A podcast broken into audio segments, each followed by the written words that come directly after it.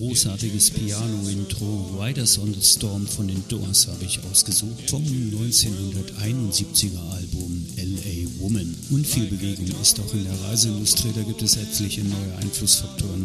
Zum Beispiel künstliche Intelligenz, die jetzt um sich greift. Ganz extrem in aller Munde ist Buzzword und in Verbindung mit Metaverse und Blockchain eine der wichtigsten Trends, die wir aktuell beobachten und vielleicht auch den Transformationsprozess in der Touristikindustrie beschleunigen werden. Dazu möchte ich heute reden mit Laila Summer von Play to Change, die ist zum zweiten Mal zu Gast im Travelholics Podcast Studio. Ich freue mich sehr auf das Gespräch, wünsche viel Spaß beim Zuhören und Vermehren der Erkenntnisse. Das ist der Travelholics Podcast. Mein Name ist Roman Borch und jetzt geht's los.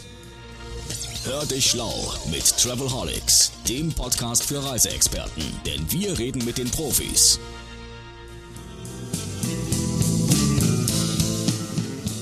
Willkommen im virtuellen Podcast-Studio und ich sage Hallo zu Laila Summer in Hamburg. Hallo. Hallo und Grüße miteinander.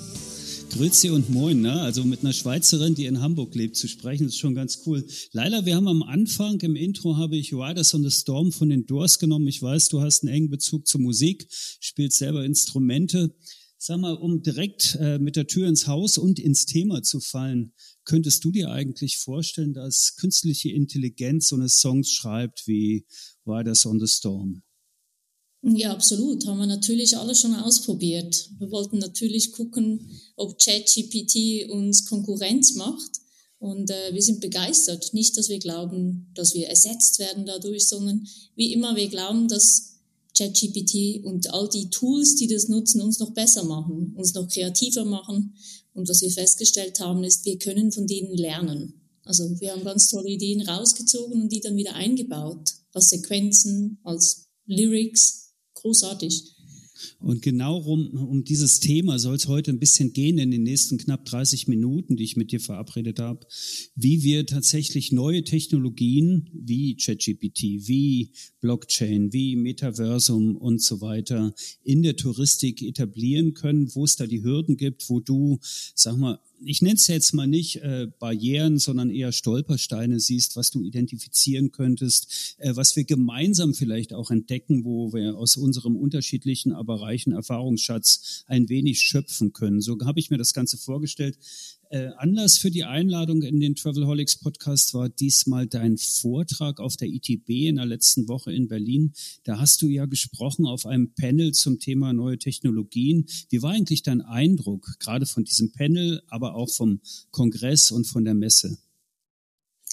Wie immer, wenn man seit langer Zeit zum ersten Mal wieder in alten Gemäuern ist und, und bekannte und neue Gesichter sieht, ist das natürlich großartig. Ähm, das freut mich immer sehr, vor allem, weil man immer wieder dort weiter diskutiert, wo man gefühlt aufgehört hat und das Vertrauen, also innerhalb Sekunden wieder da ist. Äh, das hat mich sehr gefreut. Äh, bezüglich des Panels, das war ein großartiges Panel ähm, und äh, wie ich von Dirk Rogel, der das moderiert hat, auch gehört habe, eines der meistbesuchten. Mein Takeaway zu den Themen ähm, Metaverse, Blockchain, ChatGPT ist eigentlich, dass wenn man mal die Conclusion anhört oder die wir am Schluss gemacht haben, dass wir alle mehr oder minder die gleichen Punkte erwähnt haben, nämlich wir reden immer von Future Technologies, aber eigentlich sind die ja schon da. Also geht es ja nur noch darum, Future Use Cases, also Anwendungsfälle für die Zukunft zu finden, weil ja, nutzen könnten wir es ja schon. Und ähm, das zweite Mal wieder Lessons learned auch, dass ich glaube, dass wir teilweise viel zu lange versuchen, ähm, die Technologie zu verstehen. Und weil wir versuchen, so lange die Technologie zu verstehen, verlieren wir die Lust am Experimentieren, am Ausprobieren, am Überlegen, was heißt denn das für mich eigentlich? Und deshalb plädiere ich immer fürs Umgekehrte. Einfach zuerst die Anwendungsfälle anschauen und dann quasi ähm, gucken, basierend auf der Anwendungsfälle, ähm, quasi, was ist eigentlich für mich ähm, drin? Ja, genau, diese Takeaways und diese, dieses Thema mit den Anwendungsfällen und der Angst vor der Technologie, das habe ich auch ein bisschen mitgenommen als so, als, als eine, ein Thema und das würde ich ganz gerne noch ein bisschen aufgreifen. Du hast da eine ganz interessante Analogie äh, da gehabt, das Thema Launch von ChatGPT in 2022 und die ja, das Go Live des ersten iPhones, die Präsentation des ersten iPhones. Wenn ich einen Vortrag halte, dann nehme ich immer gern das Bild von der WM 2006, wo in den Stadien keine Selfies gemacht wurden, weil es einfach mhm. keine Kameras dafür gab oder die dafür nicht geeignet waren. Und was du jetzt erzählt hast, finde ich ganz interessant, nämlich dieses Thema äh, Simplicity, Einfachheit. Na, dass wir ja auch nicht wissen, wie iOS funktioniert als Anwender und das auch gar nicht wissen wollen. Und ähnlich könnte es ja auch bei neuen Technologien sein, aber wir denken immer, wir müssen das Betriebssystem erforschen. Ist es das, was du meinst? Absolut. Also ich glaube, es ist auch immer, es wird auch immer genutzt als Entschuldigung, ehrlicherweise, weil was ich nicht verstehe, beginne ich erst gar nicht. Und ähm, es ist einfach auch nicht sexy. Also Technologie ist für mich sexy, für dich vielleicht auch, für viele anderen, also die für die Mehrheit ehrlicherweise nicht. Man, man versteckt sich dann immer hinter dem, ich verstehe das nicht. Und das finde ich persönlich schade. Und ich glaube, mir war es nochmal wichtig, ähm, diesen aus meiner Sicht eigentlich offensichtlichen Vergleich zu bringen mit, mit dem iPhone, weil es in meinem, in meiner Keynote ja hätte darum gehen sollen, zu erläutern, was ist ein ChatGPT eigentlich? Und ein ChatGPT ist nur ein, ein Ding jetzt aus dem großen AI-Movement, was ich jetzt beleuchten durfte. Aber schlussendlich ähm, glaube ich, dass die Basis für das, was jetzt ChatGPT schafft, effektiv genauso disruptiv nicht primär für die Industrien, sondern für die Arbeitsweise ist, die wir, wir als Person, als Arbeitskraft, wie man immer so schön sagt, eigentlich haben kann, oder? Und zwar eben, wie gesagt, schon jetzt, also drei Klicks, und das ist das, was ich so faszinierend finde, wie beim Telefonieren, ChatGPT, ich gehe auf die Seite, ich melde mich an, ich lege los ich brauche kein technisches Know-how, um das zu nutzen. Und das finde ich das Faszinierende. Und genauso einfach, einfach war damals auch das iPhone und genauso unterschätzt, wie das damals wurde, glaube ich, dass es teilweise nicht von uns, die, die das verstehen ähm, und die sich damit beschäftigen und es deshalb vielleicht auch besser verstehen, sondern halt von der Allgemeinheit gesehen wird. Es ist eben nicht einfach nur ein Hype. Es gibt ganz viele Hypes. Ich glaube, hier sind wir nicht in einem Hype. Ich glaube, wir unterschätzen es noch. Und äh, wir unterschätzen es so lange, bis wir merken, dass es essentiell ist und dass es überall integriert ist und dass wir es nutzen, ohne dass wir es wissen. Ich meine, wir werden dann suchen. Genau, wir werden suchen, dann werden wir es nutzen. Das heißt vielleicht dann BART, aber das ist ja egal, ob es jetzt BART oder ob es jetzt irgendwie ChatGPT ist. Wir werden ähnliche Dinge nutzen und werden es gar nicht merken. Wir hatten heute tatsächlich äh, das Thema im Teammeeting und haben darüber gesprochen, äh, wie weit eigentlich die Zukunft der Suchmaschinen dann noch äh, ausgereizt sein könnte und ob es die überhaupt gibt, diese Zukunft und wie das eben auch bei anderen Suchfunktionen funktioniert. Und da tangiert es natürlich auch die Reiseszene durchaus, also oder die Touristikwirtschaft, um es fairerweise besser zu bezeichnen.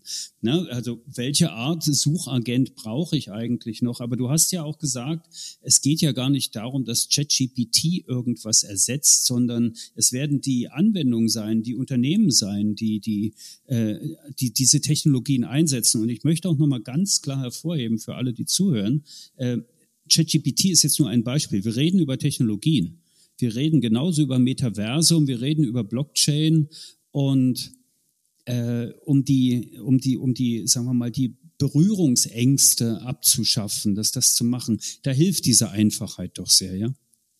Genau, und ich glaube ehrlicherweise, dass es, ähm, also es gibt das eine großartige Zitat von Brian Chesky, der herausgefunden hat, nachdem er jetzt endlich auch wieder gute Quartalszahlen hatte, irgendwie in Q3 letztes Jahr meint es, ähm, für sich nochmal in einem sehr guten Interview gesagt hat, naja, also jetzt ins Deutsche übersetzt, oder es ist unglaublich wichtig, dass wir damit beginnen, diese Komplexität, die wir haben durch die neuen großartigen Möglichkeiten, äh, wir, die, die sie verstehen, in Einfachheit zu übersetzen.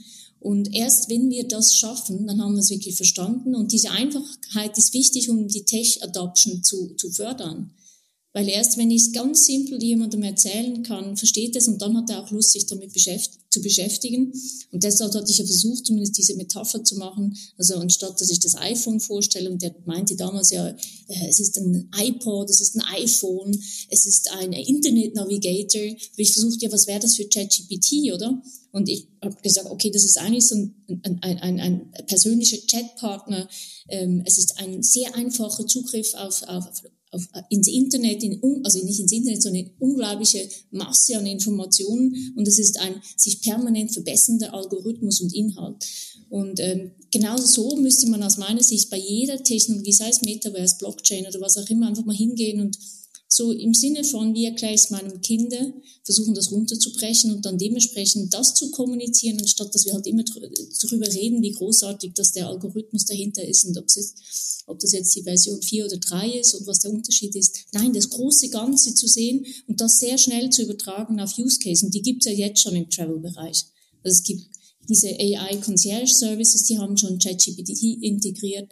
Es gibt Tools, wo ich Produktbeschreibungen äh, anpassen kann, basierend auf eben Integration mit ChatGPT und, und, und. Also wenn man die Augen aufmacht, gibt es schon ganz viele im Bereich Travel, die man anschauen könnte, um zu verstehen, was heißt denn das eigentlich? Und wie einfach ist die Anwendung? Also wir haben es ja, ich habe es dir im Vorfeld erzählt, wir haben ja in unser EasyCMS bei eConfirm äh, diese, diese API äh, mit integriert und dagegen programmiert. Es ist super easy. Es ist super, mhm. super easy. Und äh, was vielleicht ein Punkt noch dazu den, zu den Einwänden, die man ja immer wieder hört. Wie stehst du eigentlich zu diesen, zu diesen, sagen wir mal, Argumenten, dass es ja noch nicht perfekt ist, was die Antworten angeht und dass es Fehler macht und dass es ungenau ist und, und so weiter? Ist das, äh, sind das Kinderkrankheiten oder ist das einfach der, ja, ist das der Status? Es sind Kinderkrankheiten und ähm, ich glaube eins vorweg, das Kind wird viel schneller erwachsen werden, als wir als wir es verstehen. Das wird nicht so lange dauern, es wird keine 18 Jahre dauern, bis es in die Pubertät kommt. Das wird es überspringen, exponentiell überspringen. Und insofern ähm, denke ich, es ist, es ist ein bisschen paradox, ähm, finde ich, wie wir dazu stehen, oder? Einerseits haben wir Angst davor, weil künstliche Intelligenz so unglaublich intelligent ist auf der anderen Seite sagen wir, nö, also eigentlich lügen die mich ja an, da diese Maschine lügt mich an und ähm, ja, die ist auch gar nicht korrekt und die ist auch dies und jenes und versuchen auch einmal mehr, und das ist genau wieder der gleiche Punkt, einen Grund zu finden, uns nicht damit zu beschäftigen.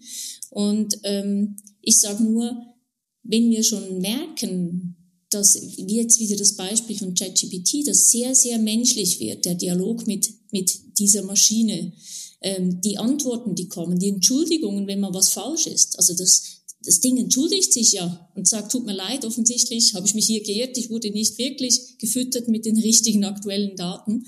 Ähm, such mal Menschen, die das machen. Gibt nicht viele, die sich entschuldigen für so Sachen. Und das Zweite ist, such mal einen Menschen, der immer korrekt ist. Ich finde das nicht erstrebenswert und bei Maschinen ebenso nicht. Das ist ein gewünschter Entwicklungsschritt hin in eine nächste Stufe und das ist gut so, dass es diese Fehler noch gibt, weil daran können wir auch wieder erkennen, dass es auch Grenzen gibt. Und es ja ist natürlich ein bisschen komisch, wenn man äh, wenn man bedenkt, dass eine Maschine plötzlich menschelt oder menschlich wird oder emotional wird. Aber gut, seit Douglas Adams kennen wir das ja eigentlich, dass Computer auch durch Depressionen haben können. Also da ist, ist ja durchaus möglich, dass das ebenfalls funktioniert. Klar. Ähm, wäre dann äh, nach deiner Logik ja eigentlich auch jedes jedes Argument gegen Blockchain-Technologie, zum Beispiel dieses Thema, na ja, Kryptowährungen und da ist mal die Bank und da war mal das und jetzt NFT nicht mehr bei, bei Meta und so. Und trotzdem ist es doch nicht aufhaltbar, oder? Wir sind ja Individuen und wenn ich als Manager, als CEO, als CM, whatever, oh, ähm, das Gefühl habe, wenn ich mich nicht daran beteilige, kann ich den ganzen Trend aufhalten, dann, dann ist das mutig, sag ich mal. Dann ist das sehr, sehr mutig. Insofern.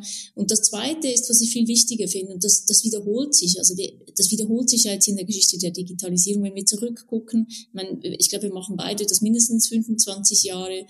Durch all die Phasen, wie wir durchgegangen sind, gab es immer wieder mal so Momente, wo irgendjemand dachte, ich muss da nicht mitmachen. Ein Beispiel Social Media Unternehmen, nö, wir müssen da nicht mitmachen. Auch Travel Unternehmen, die das Gefühl hatten, Facebook ist nicht relevant für, für die Travel Industrie.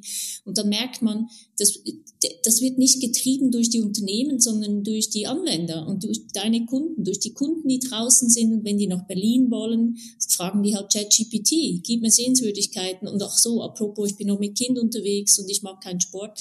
Und dann habe ich das in 30 Sekunden. Und auch hier werden die Kunden wieder diejenigen sein, die eine Entwicklung pushen werden. Ähm, außer wir starten jetzt als Unternehmer das zu erkennen und versuchen zeitgleich unterwegs zu sein und nicht eben diesen Gap zu kreieren zwischen der Erwartung unserer Kunden an das, was wir liefern und, und dem, was wir effektiv imstande sind, wenn wir uns verweigern. Also man kann nicht nicht Reisen ins Metaversum anbieten, nur in der Hoffnung, dass es dann in sich zusammenfällt wahrscheinlich, weil irgendjemand kommt, der die Reise anbieten wird. Oder man kann nicht nicht Payment mit Krypto anbieten, weil irgendjemand kommt, der dieses akzeptieren wird. Und dann habe ich ein Problem als Unternehmen. Absolut. Also die gehen da sowieso hin, ähm, egal ob du das machst oder nicht. Irgendjemand wird es tun. Mir fällt gerade ein, es gab im, in Berlin am Deutschen Theater mal eine Inszenierung, äh, da lief immer ein großer, großer Hahn über die Bühne und alle hatten Angst vor diesem Hahn.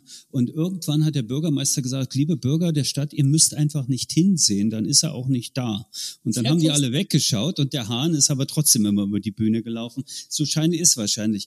Äh, Du sprichst ja von Momenten, aber machen wir es mal doch ein bisschen konkreter. Haben wir, haben wir gerade ein Momentum in der, in, der, in der Touristikindustrie oder generell in den Industrien, das Momentum, wo dann endgültig oder vor, sagen wir mal nicht endgültig, aber unumkehrbar äh, äh, Technologie Einzug hält und, und Prozesse komplett transformiert? Dieses Momentum haben wir in meiner Ansicht schon seit 25, 30 Jahren. Aber jetzt ist halt wieder so einer dieser Punkte, ähm, wo es, ich glaube, diese, diese Möglichkeiten, die sich ergeben, einfach nochmal ähm, ja, vervielfachen. Ich würde sagen, also ich habe ein schönes Beispiel gesehen von einem Unternehmen, die haben das, sie haben eine ChatGPT-basierte Applikation genutzt und die haben die Produktivitätsgewinne ähm, ähm, gemessen. Die hatten also 20, äh, also 20 mal mehr Produktivität in kleinen Arbeitsschritten. Jetzt kannst du das mal hochrechnen. Das Momentum, wenn man mal guckt, in welcher Krise wir alle sind, egal in welcher Branche, ähm, Kostendruck, Mitarbeiter werden entlassen und, und, und. Äh, wir finden Mitarbeiter nicht mehr, die wir brauchen, weil Fachkräftemangel. Da ist doch eigentlich jetzt der perfekte Zeitpunkt, um uns damit zu beschäftigen, wie wir die, die wir haben, effizienter machen können. Und ähm, deshalb, ja, finde ich finde schon, es ist ein gutes Momentum. Es gab aber schon ganz viele gute Momenti, ist das die Mehrzahl von Momentum, vermutlich. Ähm, und äh, spätestens jetzt sollten wir mit dabei sein. Aber, ich habe ja auch wirklich ein Aber. Ich glaube, eins ist ganz wichtig. Es gibt auch eine zweite Beobachtung, und das kennst du sicherlich auch, dass Unternehmen, die eigentlich technisch noch so ein bisschen als Dinosaurier unterwegs sind, wenn man das so sagen darf, dann plötzlich sich auf so die ganz neuen Sachen stürzen. So als, als so ein Feigenblatt, oder? Und dann äh, rennen alle auch durchs Unternehmen und sagen, wir machen jetzt auch irgendwie AI oder wir machen da auch was mit dem äh, Blockchain-Ding da und das Meta, irgendwas machen wir auch. Und die sind ganz innovativ. Und wenn man dann mal wirklich dahinter guckt, merkt man halt, die Hausaufgaben sind nicht gemacht worden. Also das heißt ja nicht, dass man nicht, wenn man die Basis noch nicht hat, sich nicht mit neuen Technologien beschäftigen soll. Ähm, ich würde einfach davor warnen, sich mit Technologie zu beschäftigen, der Technologie willen, sondern immer zu gucken, was ist der Added Value für den Kunden, erhöhen wir die Customer Experience am Touchpoint, ähm, äh, bieten wir eine bessere Dienstleistung, eine persönliche Dienstleistung oder eben nach innen? Erhöhen wir die Produktivität? Und dann würde ich es angehen, aber eben ohne, dass wir in der, die Basis äh, einfach übergehen, weil diesen Entwicklungssprung im Unternehmen, also diese Reife, diese digitale Reife müssen wir dennoch angehen. Wir können nicht nur oben die coolen Sachen machen und die restlichen einfach liegen lassen. Wenn es dann auch mal die coolen Sachen werden und nicht nur das Feigenblatt, ne? Wenn ich dann nicht nur ein kleines Projektteam habe, nur damit ich im Geschäftsbericht einfach sagen kann, ja, äh, Neue Technologien, da habe ich auch einen Haken dahinter, da haben wir uns auch drum gekümmert. Da haben wir zwei Leute, das sind so die mit den Kapuzenpullis, die sitzen irgendwo, die machen das auch. Und außerdem haben wir alle gemeinsam im Führungskreis auch mal ein Webinar besucht und jetzt wissen wir auch, was äh, was diese neuen Themen, was Blockchain natürlich, sind wir mit dabei, haben auch investiert. Sagen wir mal, der Spirit, der, der, der, der findet gar nicht wirklich statt. Nimmst du das wahr? Also du sprichst ja auch viel mit Menschen, ich tue es auch, aber jetzt mal aus deiner Wahrnehmung, aus deiner Perspektive, ist das so, dass wir so eine Art, ich nenne das jetzt mal, äh, Establishment-Bubble haben, wo alle sagen, ja, ist okay, äh, gucke ich mal, lese ich mal einen Aufsatz drüber, habe auch eine Meinung, die repetiere ich auch gerne von anderen und, und das war's dann? Absolut, also absolut, leider absolut zutreffend, oder? Und ich glaube, das ist auch einer der Gründe, weshalb wir nicht ganz, äh, ganz so weit sind. Und es führt wieder zu einem Punkt, den wir vorher hatten, ähm, Simplify Complexity. Ähm, ich glaube, dass sehr viele sich, und das ist ja also lobenswerterweise mit den Themen, mit den Themen beschäftigen, auch auf C-Level, Ähm, aber wenn man sich dann zu wenig intensiv damit beschäftigt und zu wenig gut jemanden auch hat oder findet einen Mentor, der das erklärt, dann äh, läuft man mit Halbwissen rum. Und Halbwissen ist manchmal fast, fast, fast vielleicht schlimm, schlimmer, ja, schlimm ist es gut oder schlecht, ja, ist nicht ganz ideal zumindest, um dann halt wirklich dann ähm, die wahren äh, Business Benefits zu erkennen. Und ähm, eben, wie gesagt, das nicht deswegen zu tun, weil man halt den Aufsichtsrat beeindrucken will mit Blockchain, Metaverse, wie die Schlagworte alle heißen. Und das finde ich persönlich schade. Also ich finde es immer gut, wenn sich Menschen mit dem beschäftigen, aber es ist eine, eine vertane Chance, etwas wirklich zu generieren, das auch dann nachhaltigen Impact äh, in, intern oder eben auf den Kunden hat. Aber ja, erlebe ich ganz, ganz oft. Ich erlebe aber im Positiven auch, und das muss man auch sagen, ähm, auch sehr viele ähm, Führungskräfte mittlerweile, die glücklicherweise jetzt Kinder haben, die, vielleicht so zwischen 15 und 25 sind und die Kinder ihnen als, als Mentor alles erklären, was sie wissen wollen. Und ähm, das finde ich eine großartige Tendenz, also dass wirklich äh, wir alten Anführungsschlusszeichen jetzt äh, auch zurückgreifen auf die eigenen Kinder, die das halt, und das wissen wir ja natürlich, ähm, ganz anders bedienen. Also nur als ein Beispiel, kurzes Beispiel, ähm, wir haben natürlich Metaverse äh, sind da reingehupft, haben unsere Brillen gekauft, mit der ganzen Familie, haben das ausprobiert. Die erste, die sich völlig gut äh, zurechtgefunden hat, war meine Tochter. Die stand dann schon irgendwo virtuell auf dem Basketballfeld und hat mitgespielt. Ich stand auf dem Feld mit meinem Ball in der Hand, habe dann verstanden, dass das alles Achtjährige sind, die um mich rumhupfen. Dann hat mir einer mal den Ball weggeschlagen und meinte, hey, sorry, du stehst hier mitten im Feld. Ich meinte, hey, tut mir leid, ich weiß nicht, wie das geht. Ähm, und dann hat mir diese Achtjährige, hat mir erklärt, was ich tun muss. Hat gesagt, dann stell dich hin, drück auf die Taste, auf die Taste und hat mir also gezeigt, wie ich in diesem, auf diesem virtuellen Basketballfeld wirklich auch es schaffen, Ball zumindest zu berühren, zu tätscheln und dann auch so halbwegs im Korb zu versenken. Und das ist die Zukunft, oder dass wir alle offen sind ähm, für zu, zufällige Begegnungen, die uns hin, helfen dabei, diese Komplexität zu verstehen, zu leben, auszuprobieren und die erste Hürde zu nehmen und dann mit einem positiven Gefühl rauszugehen, hey, es hat funktioniert. Das ist, äh, eigentlich hätte ich ja dann als Intro-Song Gibt den Kindern eine Chance von Grönemeyer nehmen sollen, aber the Son is Storm von 71 passt für mich trotzdem auch noch ganz gut. Und das mit den Kindern ist auch eine ganz, äh, du hast in deinen, du hast in deinem Vortrag einen Chart gehabt, wo du gesagt hast, ChatGPT ist so ein bisschen wie ein Kind, ne? Also, dass die tatsächlich äh, ist emotional, macht auch manchmal Blödsinn und so weiter. Und trotzdem haben wir die Kinder ja alle lieb. Ja, ja, absolut. Also ich könnte ohne meine Tochter nicht sein und die ist auch ein lebendes Chat-GPT.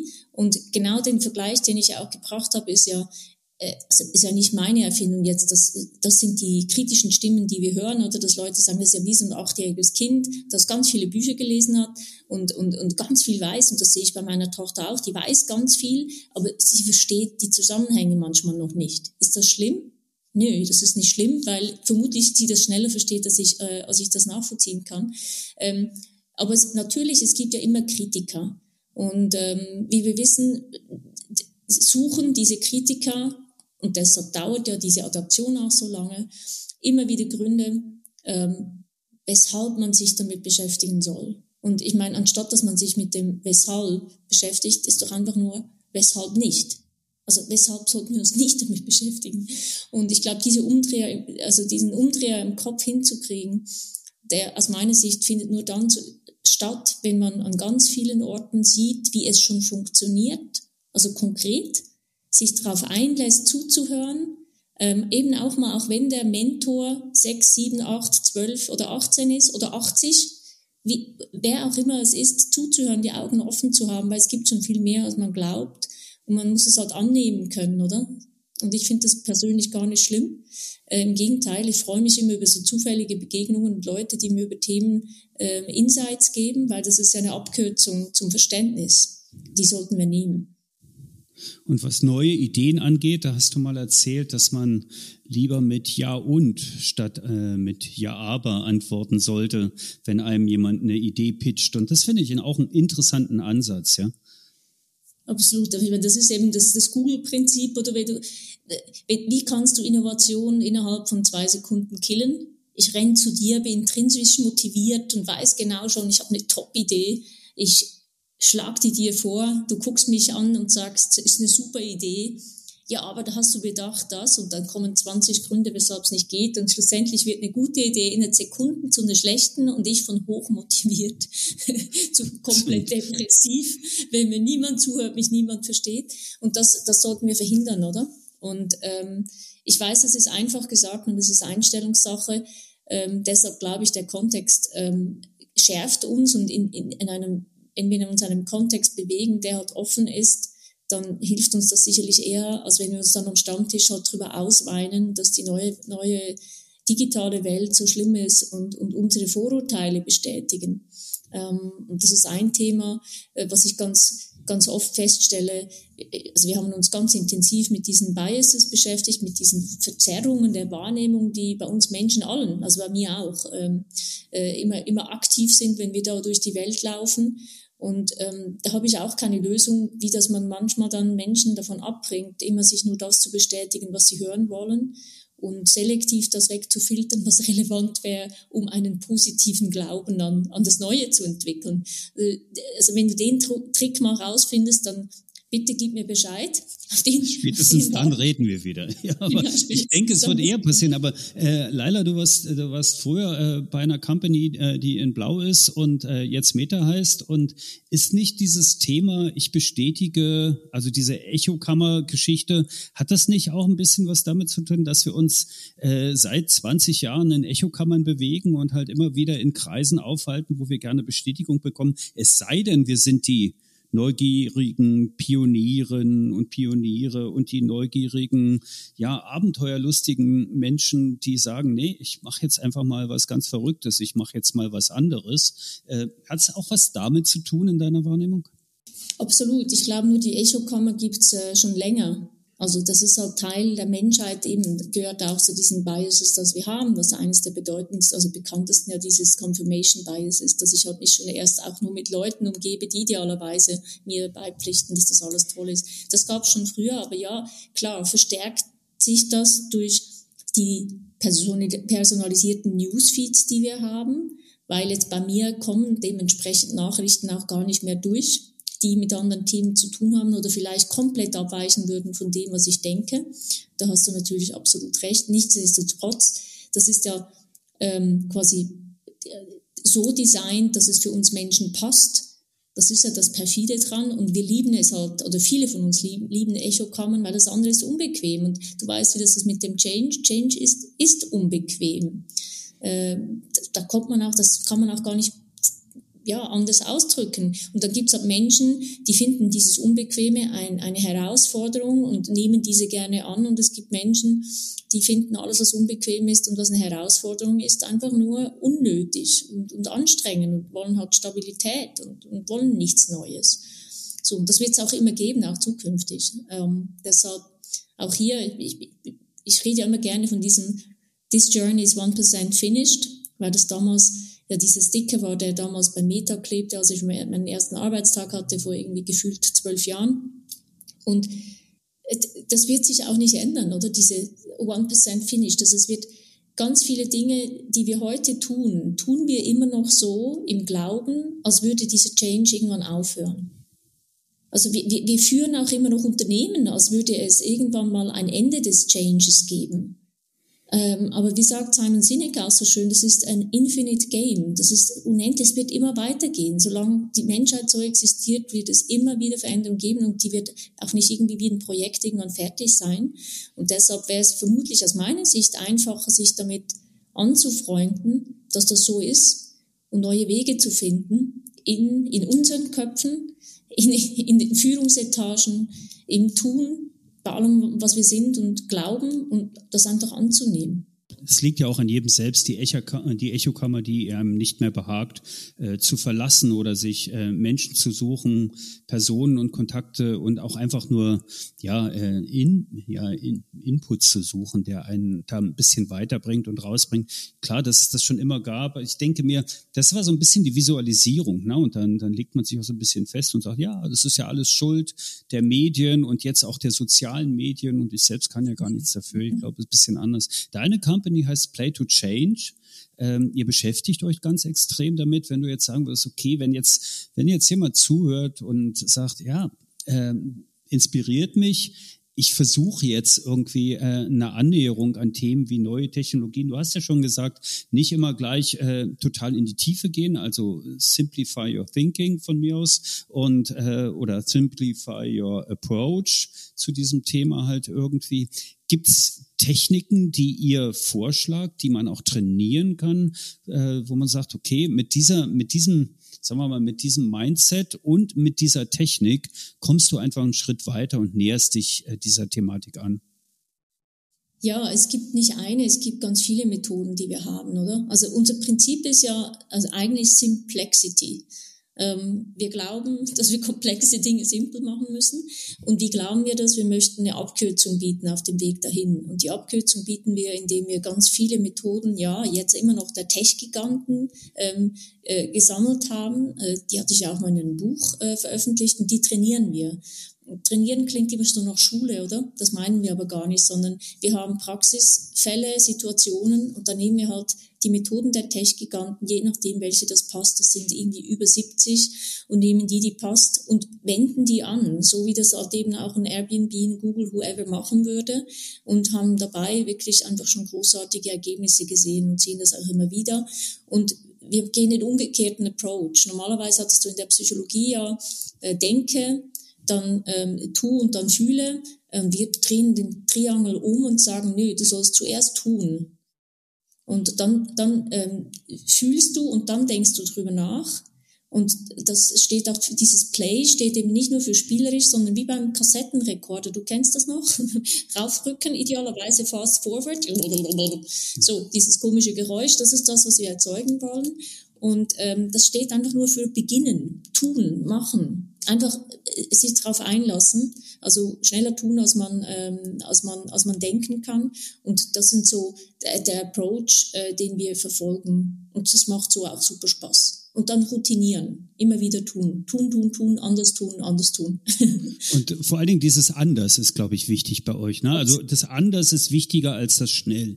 Ne? Es geht jetzt nicht darum, sich jetzt schnell mal äh, ein Buch reinzuziehen über neue Technologien, sondern es geht darum, äh, sich anders anzunähern an die an, sagen wir mal, an die Business Cases, an die Use Cases, an die Projekte, die man im Unternehmen hat, weil man Veränderungen angeht. Hast du, hast du, hast du die Wahrnehmung? Kurz, ja? ja? Da würde ich ganz kurz nochmal einhaken, weil das finde ich einen ganz, ganz wichtigen Punkt.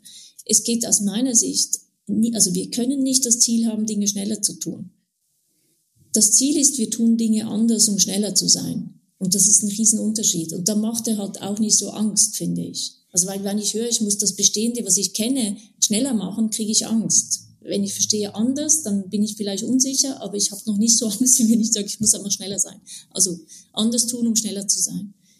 Und da nutze ich dann quasi das iPhone, was heute nicht mehr iPhone heißt, sondern eben Blockchain, Meta, äh, genau. oder oder oder Chat Chat Computer der also Chat KI von mir aus. Weil Chat ist ja nur ein Teil dessen was OpenAI da tatsächlich macht.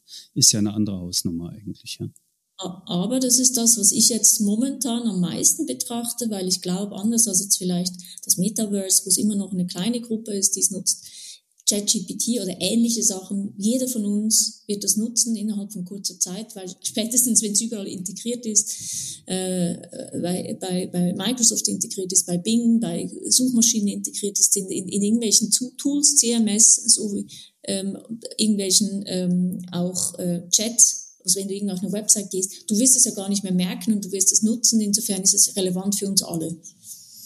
Genau, und dann ist es halt einfach da. Ich glaube, das ist ein ganz gutes Schlusswort an der Stelle. Wir werden das Thema, was ja mehr ist als ein, als ein Buzzword, ne? also wir reden jetzt immer über ChatGPT und ich bin mir sicher, ich werde auch im Travelholics Podcast noch ein paar Episoden haben, wo ich mich mit äh, Menschen unterhalte, die sich damit beschäftigen. Aber es ist auf jeden Fall ein Thema, äh, was, was jetzt gerade einfach nicht mehr wegzudiskutieren ist. Und es ist mehr als, mehr als ein Hype, den man ja nicht unbedingt glauben sollte, aber es ist mehr als ein Hype und es ist auch mehr als ein Buzzword draus wird.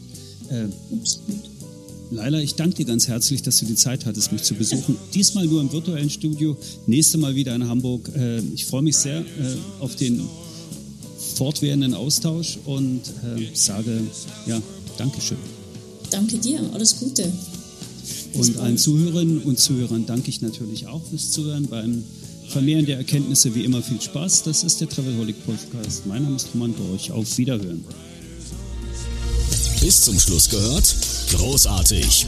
Danke und bis zur nächsten Episode von Travelholics, dem Podcast für Touristiker.